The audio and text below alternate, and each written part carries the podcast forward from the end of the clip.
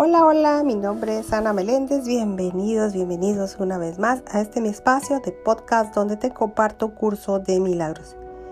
Gracias a Dios, gracias, gracias infinitas por la bendición de poder comunicarme con todos ustedes un día más con estas hermosas lecturas y ejercicios que nos comparte el amoroso curso de milagros. Bueno, mis amores, estamos en la lección 133, lección 133 como título no le daré valor a lo que no lo tiene. La lectura dice, en el proceso de enseñanza a veces es beneficioso, especialmente después de haber pasado revista a lo que aparenta ser teórico y estar más allá del alcance de lo que el estudiante ha, aprendido, volver de nuevo a las cuestiones prácticas. Esto es lo que vamos a hacer hoy. No vamos a hablar de ideas sublimes de alcance mundial, sino que simplemente nos vamos a ocupar de los beneficios que te aguardan a ti. No pides demasiado de la vida, al contrario, pides demasiado poco.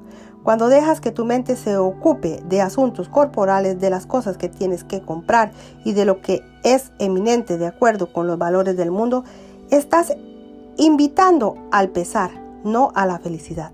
Este curso, este curso no pretende despojarte de lo poco que posees, tampoco trata de sustituir las satisfacciones que el mundo ofrece por ideas utópicas. En el mundo no se puede hallar ningún, ninguna satisfacción.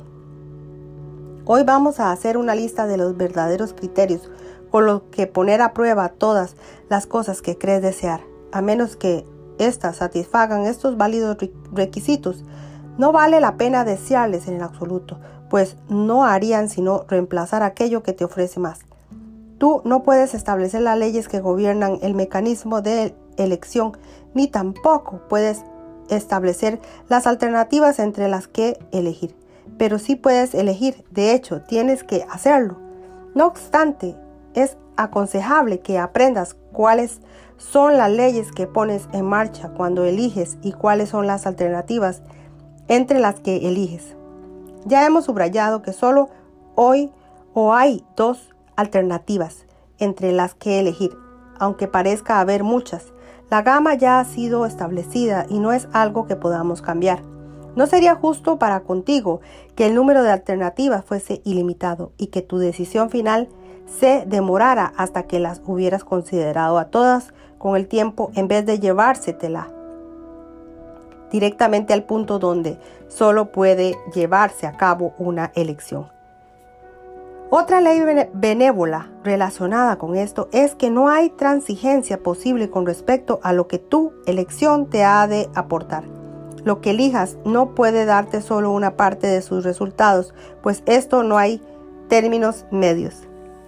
Cada elección que llevas a cabo o bien aporta todo a bien, no te aporta o te aporta bien o no te aporta nada.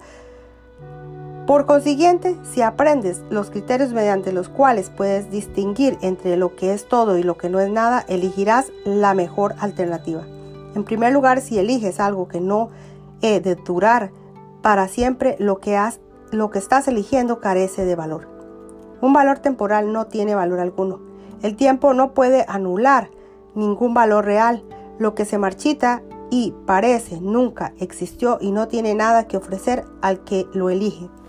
Este se ha dejado engañar por algo que no es nada, pero que se ha manifestado en una forma que él cree que le gusta. En segundo lugar, si eliges quitarle algo a alguien, te das sin nada. Esto se debe a que cuando le niegas a alguien su derecho a todo, te lo niegas a ti mismo. No reconocerás, por lo tanto, las cosas que realmente posees y negarás su existencia. El que trata de apropiarse de algo se ha dejado engañar por la ilusión de que es posible ganar a costa de la pérdida de otro. Pero las pérdidas solo ocasionan más pérdidas nada más. El siguiente criterio que debe examinarse es aquel sobre el que se basan los demás. ¿Por qué razón tiene valor para ti? Lo eliges ¿Qué es lo que haces que tu mente se sienta atraída por ello? ¿Qué propósito tiene? En esto es lo que es más fácil caer en el engaño, pues el ego no reconoce lo que quiere, ni siquiera dice la verdad tal como la percibe, ya que necesita el halo del que se vale para proteger sus objetivos del deslustre y del enmohecimiento a fin de que tú puedas ver cuán inocente es.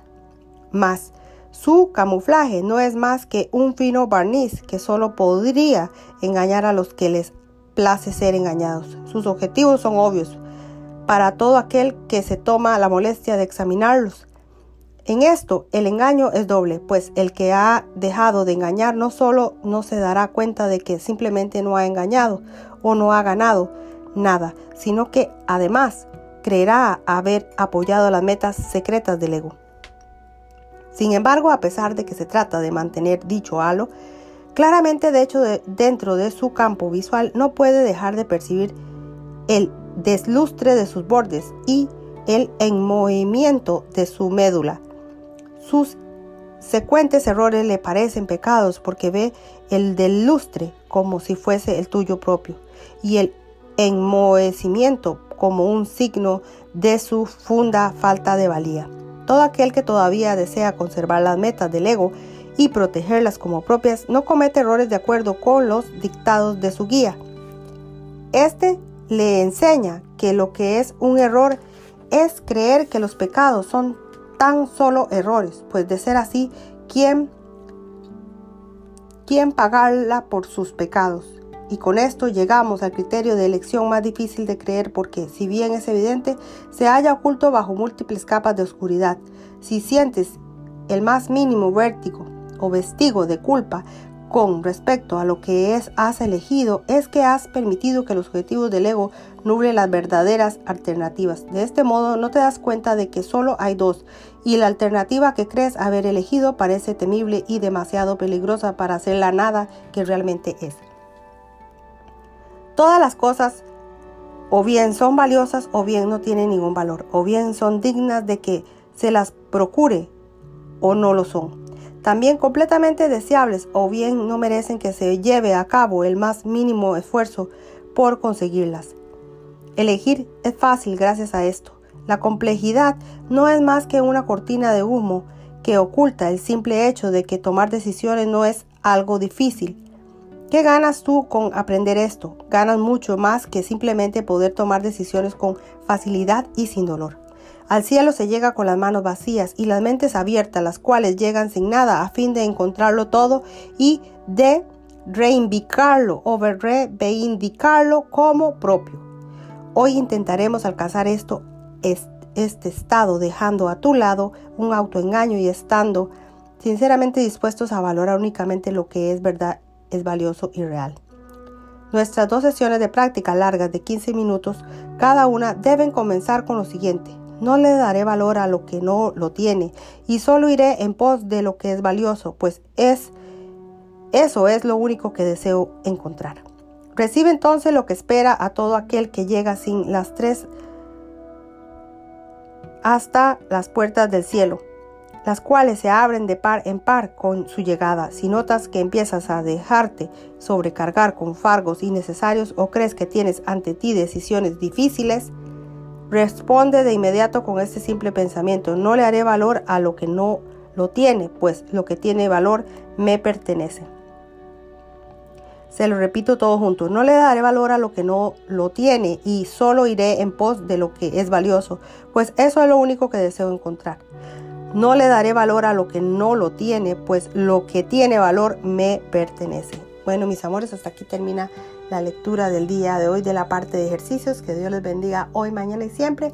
Y nos veremos en una próxima lección, Dios mediante. Bendiciones, gracias, gracias, gracias.